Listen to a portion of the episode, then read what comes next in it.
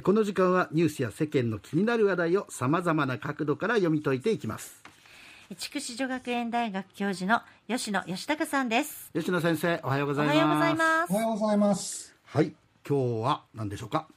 えっ、と今日はコロナ関連でお話しします、はい。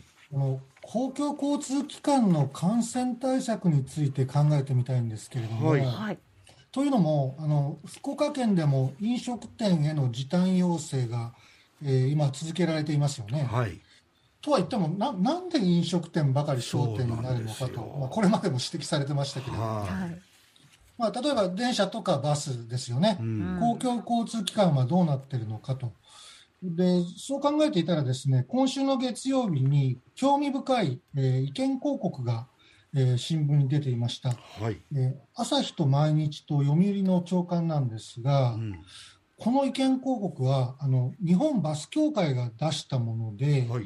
えー大きな見出しが書いてあって、ええ。ーこんな感じですね、えー人流抑制によりバス業界は危機的、うん。かなりバス業界もやっぱり苦しいようですね。はいだから GoTo トラベルは継続して、えーバスなどの公共交通機関を使ってほしいと、うん。そういうまあ悲鳴のようなメッセージ、意見広告でした。はい。でちょっと引っかかった一文があって、うん。それはですね、あの、マスクして交通機関に乗ってクラスターが起きた例は聞いたことがない。ほこう書いてあるんですね。ううん。確かに、あの、バスも含めてう、ん。公共交通機関でクラスターって聞いたことがないんですよね。そうですね。うん。ただ、例えばね、あの、うん。満員電車で、あの、感染がじゃあ100%発生しないのかっていうとう、ん。うんどうなのかなっていうのが、まあ、いやまああのネット上とかでは、うん。その、はい。飲食をどうこうするよりは、じゃあと特に東京の満員電車のあのひなんていうんですかね窮屈さというか、はい。あの人の多さってのは異常なぐらいですから結構言われてると思うんですけどあんまり聞かないですよね。ただそこでクラスターが発生してないって言われても実はそれ調べられないだけであって証明できないだけかもしれれませんよね。そうですよね。感染しないわけはないと思うんですけど。そう思いますよね。で実はですね、あの、満員電車の状態を再現した、まあ、実験のようなものがすでに行われているんですよ。はいはいで、これはあの、国の研究機関が東京メトロの車両を使って、去年10月に、えー実施したものなんですね。はい不思議なことにあまりニュースになってない。なっていうのは初めて聞きました。うんはいで、どういう電車の状態を想定したものかといいますと、えー乗車率があ150%、うんまあ、ぎゅうぎゅう詰めですね。はいで、ドアは開かない。えーそれで、まあ、あの9分、9分間ぐらいあの走り続けるっていう状態。うんでこれ、あり得るシチュエーションなんですよね。はいはいで、実際にお客さんが乗っていれば、あの二酸化炭素を吐き出しますよねう。うんなので、えーと、それと同じ量の二酸化炭素を人工的にあの管から吹き出して、えーその濃度の変化を測ったんです。ええはいで二酸化炭素濃度っていうのはあの感染リスクの一つの指標になるんで、まあ、うん測ったわけですね。結果、2箇所の窓を10センチほど開けたとしても、ええまあ、多少換気をしたとしてもう、ん 2700ppm なんですよ。2700ppm、高いです。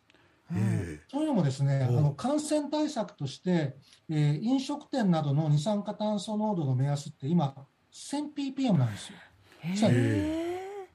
で、あの1000ぐらいになったら、1000ppm ぐらいになったら換気をするようにと政府は呼びかけているわえはいけですよ。はいあでその3倍弱の数値ですから、うん。あららららら。満員電車もっと換気しないとまずいんじゃないかなと思うそうでわけですね。ですね。よくは、うん、よくわからないのは、これ実験みたいなことをやるよりも、うん。実際の満員電車の中に測定器を置けばいいんじゃないかと。二酸化炭素濃度を実際に測ればいいじゃないかと思うその方が実態がよくわかるのに。だって飲食店にはそのね二酸化炭素濃度の機械を置くようにとか置いてあるお店とかも結構ありますよね今ね。そうなんですよ。うん。だから、まあ、要はタブーに近い状態だったんじゃないかなと思うんですね。やってみたら意外にこれはちょっとまずいもぞと。う電車もバスも乗れなくなるぞっていう。恐る恐る実験やってみたって感じですね。ただ、まあ、まあ、あの、感染リスクをですね、公式に認めてしまうと、うん。まあ、もしかしたらこれ、大騒ぎになってですね、あ混乱しそうですよね。そうそう、混乱するんじゃないかっていう懸念もあったのかもしれませんね。うん。ままあ、しかしですね、最近あの、テレビ朝日の朝の番組で、えー流したニュースがですね、はい。ちょっと SNS で話題になっていて、ええ。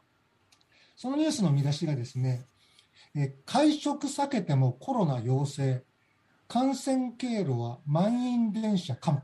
うん。あこここれはですね、あの陽性になった30代の男性が、えもうあの感染経路はもう通勤時の満員電車以外に思い,、うん。思い当たる節がないと、はい。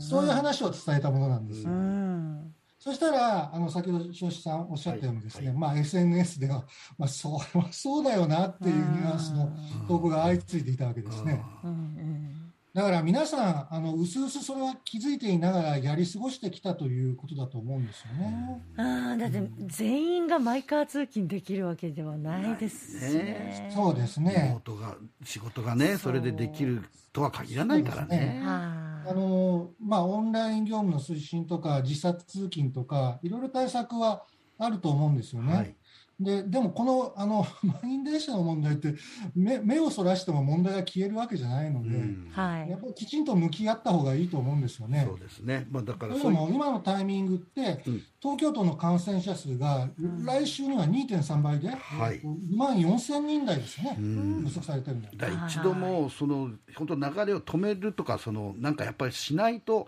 具体的なことをやっていかないとダメなのかもしれないですね。本。当に感染者減らすならね。ねはい、ということで先生ありがとうございました。はい、のありがとうございました。はいえー満員電車っていうのはやっぱりタブー視してはいけないですわね。データをちゃんと取りたいと思います。はい、えー筑紫女学園大学の吉野義孝先生でした。